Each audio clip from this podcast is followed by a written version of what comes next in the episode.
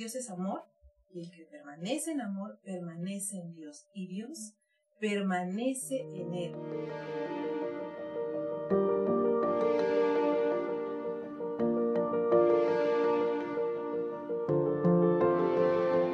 El amor de Dios es un tema muy importante a tratar entre los creyentes y este debe ser tratado conforme la escritura nos lo enseña. ¿Qué tanto conocemos acerca del amor de Dios? Bueno, descubre esto y mucho más en el podcast de Moldeadas, donde conoceremos al Dios que nos transforma.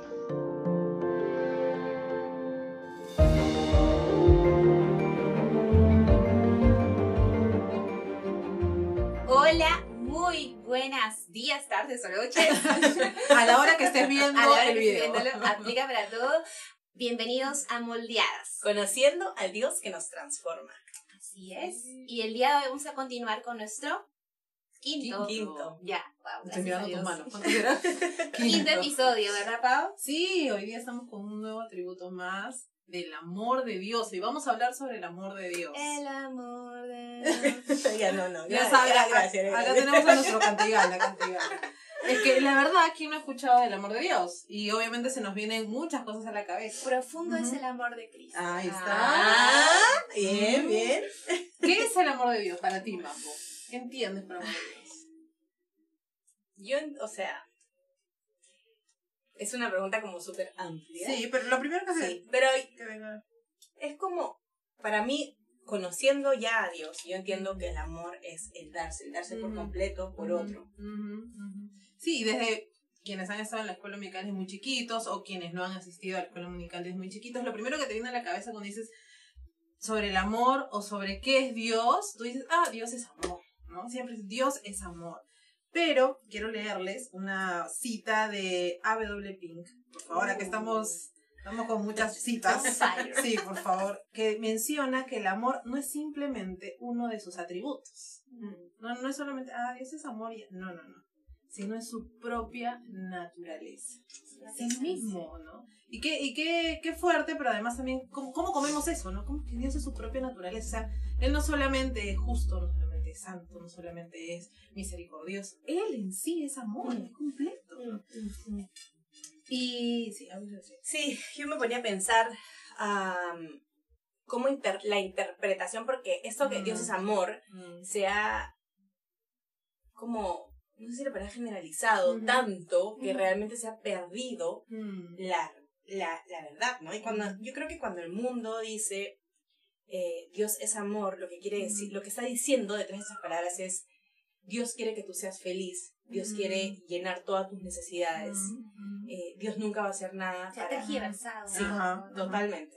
Entonces es bueno tener este espacio donde podamos conversar. ¿Qué dice la Biblia cuando dice que Dios es amor? Cuando habla que, así como hemos hablado que Dios es santo, que Dios es justo y que, que Dios es un Dios de gracia, la Biblia dice que Dios es amor. ¿Qué significa eso? Es realmente que Dios quiere darte todo lo que tú quieres para que tú seas feliz, que Dios no juzga a nadie por sus, por, por, no sé, por, por lo que quiera, ¿no? ¿Es eso realmente cuando la Biblia habla que Dios es amor? ¿O la Biblia dice otra cosa? De hecho, es interesante esa, esa pregunta porque partimos de dos momentos. ¿no? Uno que creemos eso y decimos, ah, Dios es amor y tenemos una vida llena de lo que se nos dé la gana, ¿no? Pero también existe la otra parte que va todo lo opuesto y dice, ¿cómo Dios va a ser un Dios amoroso? Como se muestra en la Biblia, en teoría, ¿no? Ese Dios malo, ese Dios que juzgó, ese Dios que castigó, O que permite el sufrimiento. exacto, que permite el sufrimiento, o que mató a miles de miles de personas. Tenemos esos dos extremos, ¿no? Y, quería recordarles lo que dice en primera de Juan 4, del 4, del 15 al 16, ¿no? El amado. Todo aquel que confiesa que Jesús es el Hijo de Dios, Dios permanece en él y él en Dios. Y nosotros hemos llegado a conocer y hemos creído el amor que Dios tiene para nosotros.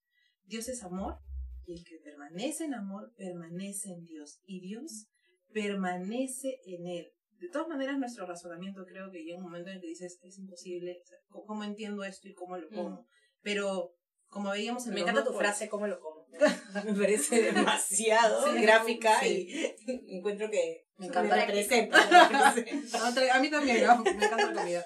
Pero lo que pasa es que, claro, ¿cómo, cómo digiero eso, no? Porque entre los dos polos, yo me pongo a pensar cómo Dios comenzó a evidenciarse desde el momento de la creación, ¿no? Y mira, en el huerto, acuérdate nada más, ¿ah? en el huerto del Edén, no es que Dios les puso la manzana, no manzana, perdón, ah, estoy diciendo cualquier cosa, el fruto, el fruto. Eso también tiene todo de influencia pedagógica, pedagógica que siempre nos han hecho pensar Sí, y que la manzana. manzanita, pero bueno. Cie- Cierra el paréntesis, cierra el paréntesis. Imagínate esa escena, ¿ok? Dios ya le había dicho a Adán que de ahí no podía comer. No es que Dios le dijo, anda, ve y a ver si te encuentras con el fruto prohibido y si lo comes, qué mal por ti. No, Dios le dijo. Dios informó, Dios les enseñó, Dios le dijo, instruye, ta, ta, ta, ta, ta. Y proveyó todo, absolutamente todo lo que necesitaban y hasta Sí, más. Exactamente. Pero ¿qué pasó? Ya sabemos la historia, ¿no es cierto? ¿Qué pasaba si ellos desobedecían? Iba a haber muerte. Una consecuencia. Dios, miren, ¿qué, qué potente es esto. Dios es fiel y Él cumple su palabra. Sin embargo, Dios también es amoroso, Él es, en esencia es amor. Y Él sabía que, él no, que si, si ellos comían de ahí, ¡plin! tenían que morir. Pero Dios no hizo eso. Dios lo dijo, ok, hay una consecuencia. Los desterró. Él siguió estando con ellos a pesar que los desterró. Él no los dejó porque los amaba. Él los creó a su imagen y semejanza. ¿Cómo pues yo, me imagino a mi hija, no sé, cómo yo voy a querer el mal para ella? ¿Cómo yo no voy a tener amor, aún misericordia, aunque a veces me falte? Pero ¿cómo no? Yo voy a querer lo mejor para hija. Dios los creó, Él los formó y así nos forma cada uno de manos. nosotros con sus manos. Y le sopló aliento de vida de su Ay, qué hermoso. O sea, Y eso es, fue ahí. es algo tan personal Sí, que sí. Dios pone, pone parte de sí mismo en ella. Y, y luego, ¿no? Pasaron, pasamos capítulos más, a- más allá en Génesis y luego entramos a todo el Pentateuco. ¿Cómo se comportó el pueblo de Israel? No, pero antes de eso, Pau, Sí, Dios no los desamparó. Sí, O exacto. sea, Dios los No. vistió, Sí. Dios les dio eh, todavía un lugar donde podían estar. ¿no? Mm. Y, y aún antes Mm. de eso, antes de que Dios los destierra, cuando Dios les da las consecuencias Mm, por su mm. pecado, por su desobediencia, tranquilamente Dios pudo haber dado las consecuencias y mira, váyanse y voy a ser, váyanse yo voy a ser con Te ustedes. destierro de esta tierra. Pero Dios dice algo que no tenía por qué decir. Y Dice, y, y promete un Salvador. Por la simiente. ¡Ay! O sea, dime tú. Es totalmente incomprensible porque Dios insiste en salvar a pecadores. Y la única respuesta es que Dios es un Dios de amor. Qué maravilloso. Y, y a veces pasa, tú puedes decir, ¿no? Pero ¿cómo Dios puede ser amor y permitir tanto, lo que decía Karina, tanto sufri- sufrimiento para el otro polo que estábamos hablando, ¿no? Es que Dios puede ser, o sea, pues, ¿cómo puede permitir tantas tragedias? Acabamos, bueno, estamos grabando esto en medio de dos cosas gigantescas que acaban de pasar, ¿no? El aborto a las 24 semanas de gestación En en Colombia. en Colombia y la guerra que se acaba de desatar en Ucrania. Entonces, ¿cómo puede Dios permitir todo eso? Y yo creo que a veces nosotros estamos entendiendo el amor de Dios desde nuestros propios conceptos, desde... Y No, ojo no, con no esto. a veces, así es como... Ya, ok, ok. Es nuestro modus operandi. Sí, ok, ok, es claro. nuestro entendimiento Sí, es nublado por el Es pecado. verdad. Y esto añadió a nuestro egocentrismo completo, Claro, ¿no? claro. Yo quiero el amor de Dios, sí, pero cuando me conviene, a mi manera, Dios es amor. Cuando yo este, obtengo todo lo que tengo y lo que, lo que he querido conseguir, Dios es amor.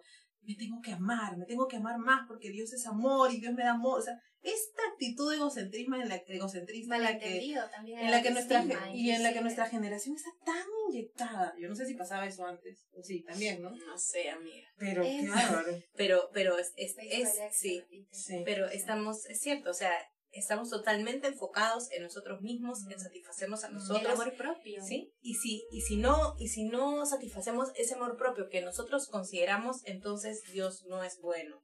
Sí. Y- y- pero es como decía Pau, ¿no? Es de acuerdo a nuestros propios estándares, a lo que nosotros consideramos que es bueno y amoroso, ¿no? Y ahí Cari tiene un testimonio súper, súper poderoso que lo pueden Mm. encontrar en su cuenta y Sí. en- e incluso en, en coalición también está Sí. de cómo ella ha visto el amor de Dios a través de una enfermedad Qué muy fuerte. dura. Sí, vayan al artículo. Está ahí en la. Cuando el maestro diseña con ternura y enfermo. Así se Y, llama. y es la vida del cristiano Sí. y no somos inherentes al sufrimiento y ese sufrimiento va a ser parte siempre de este mundo caído. Entonces, ese es el entendimiento también, nuestro entendimiento que está nublado por el pecado, Mm. es este mundo caído que está lleno de pecado, que siempre va a haber sufrimiento, pero no por culpa de Dios. Mm, mm, Entonces, eh, incluso en el sufrimiento, el regalo más grande de Dios es su presencia misma con nosotros. Es verdad. Y, y, y, ojo que lo hemos estado mencionando en cada uno de los episodios, ¿no? De que hemos estado hablando de los atributos. Dios es todo en sus atributos. O sea, Dios no deja, porque es santo, no deja de, santo, santo, santo. No deja de ser justo, no deja de ser amoroso, no deja de ser misericordioso. es uno. Eso es lo sobrenatural, creo, ¿no? Nuestro razonamiento no entiende.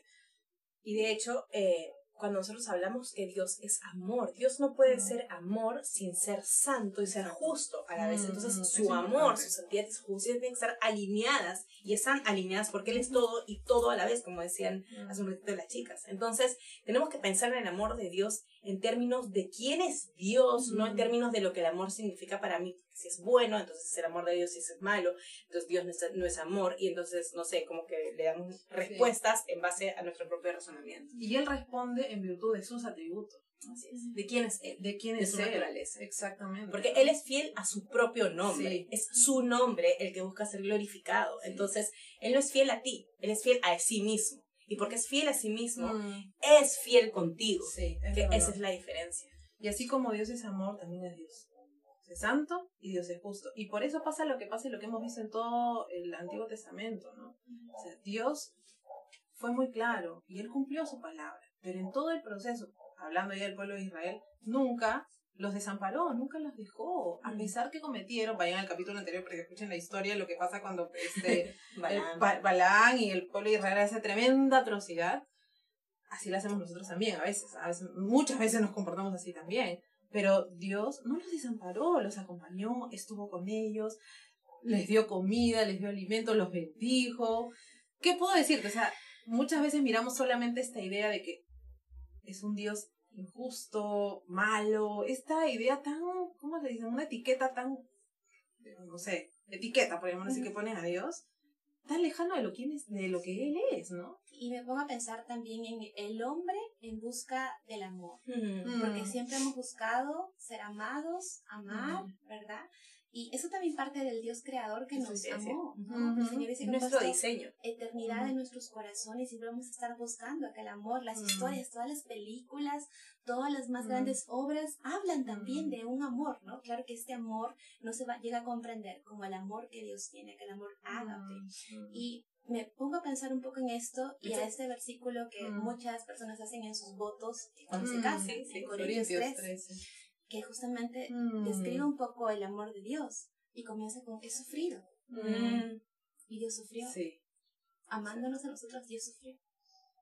Y eso es una verdad increíble. Eso es una verdad increíble. Y luego sigue, ¿no? Es benigno. No tiene envidia. Mm. No es jactancioso. Realmente ese es el amor de Dios. Y el hombre lo va a tener de una manera muy distinta. Como sí. amor distorsionado, siendo un amor ah, celoso, siendo un amor tóxico. Opuesto. Un amor que hace daño. Y ahora que tú hablabas y decías, Cari, cómo hemos sido formados o para anhelar, para tener una relación con un Dios que además nos ha hecho hijos y por el cual podemos acercarnos a Él como un padre, se me venía a la mente, y creo que ya lo dijimos en los capítulos anteriores, una cita de Agustín que dice que nuestro corazón va a estar inquieto hasta que repose en Dios. Y esa es la realidad. Vamos a seguir buscando cosas con que llenarlo. Pueden ser cosas, pueden ser eh, la necesidad de ser amado porque así hemos sido creados y la única fuente eh, perfecta, pura, que va a llenar nuestro corazón es Dios. Tú sabes que a mí me pasó algo y es que yo había hecho eso, había llenado mi corazón de todo lo demás y de había puesto en mi corazón ídolos, ídolos que podrían ser como cristianamente, digamos, no, no son cristianamente correctos, pero es como que dices, ¿Cómo vas a hacer de tu esposo un ídolo? ¿Cómo vas a hacer de tu matrimonio un ídolo? ¿Cómo vas a hacer de tu, de tu hogar, de tu rol como mujer cristiana un ídolo? No, pues los hice. O sea, tal cual todos, contado todos, fueron ídolos en mi, en mi corazón. Y lo que yo buscaba era llenar, ¿no? Llenarme de todo eso para sentirme amada. Pero cuando Efesios, otra vez Efesios que está ahí detrás mío, ¿no? me dice, en mí basta, o sea, solamente yo, yo soy tu padre, en mí has encontrado todo el amor, yo te entregué todo, yo te escogí, yo te hice, te formé desde antes, a mí me da claridad Porque eso solamente lo hace el Espíritu Santo, no soy yo, ni siquiera porque uno pueda leer o estudiar. Es el Espíritu Santo quien te da esa claridad en el razonamiento. No, no sé cómo explicarlo, es sobrenatural. Pero se te abren los ojos y tú dices, Señor, todo, lo que yo soy, todo lo que tú, lo, que yo quisiera llenar en este mundo, nada se va a comparar con lo que tú hiciste y llenaste de tu amor en mí. Y, y la verdad es que yo te invito a que si tú estás pasando por momentos de aflicción o momentos de, muchas mujeres pasamos estos momentos de ansiedad, donde sientes que te vas a morir porque te dan ataques de pánico, anda, busca ayuda, aférrate a tu Dios, toca la puerta que está ahí, abre tu, la Biblia, abre la Biblia y vas a encontrar en él el verdadero amor que va a llenar, te va a dar paz, te va a, te va a dar esa, esa, esa paz que tú necesitas, que solamente la vamos a encontrar en el amor de Dios, no hay otro, porque el amor de Dios ya fuera todo de amor. Y, y, y si el más, porque... Primera 4.8. sí, exacto. Entonces, em, me gustaría eh, volver al pasaje de Corintios y cerrar quizás con ese pasaje, porque Corintios lo que nos dice es un ejemplo de lo que realmente es el verdadero amor. Y cuando siempre hemos hablado de los atributos, hemos hablado de, específicamente de cómo, se concreta ese atributo aquí en la tierra, y siempre llegamos a lo mismo, y mira cómo es el Señor. Llegamos a la cruz, porque el perfecto ejemplo de amor fue lo que Dios hizo por nosotros cuando Cristo vino y murió por nosotros en esa cruz.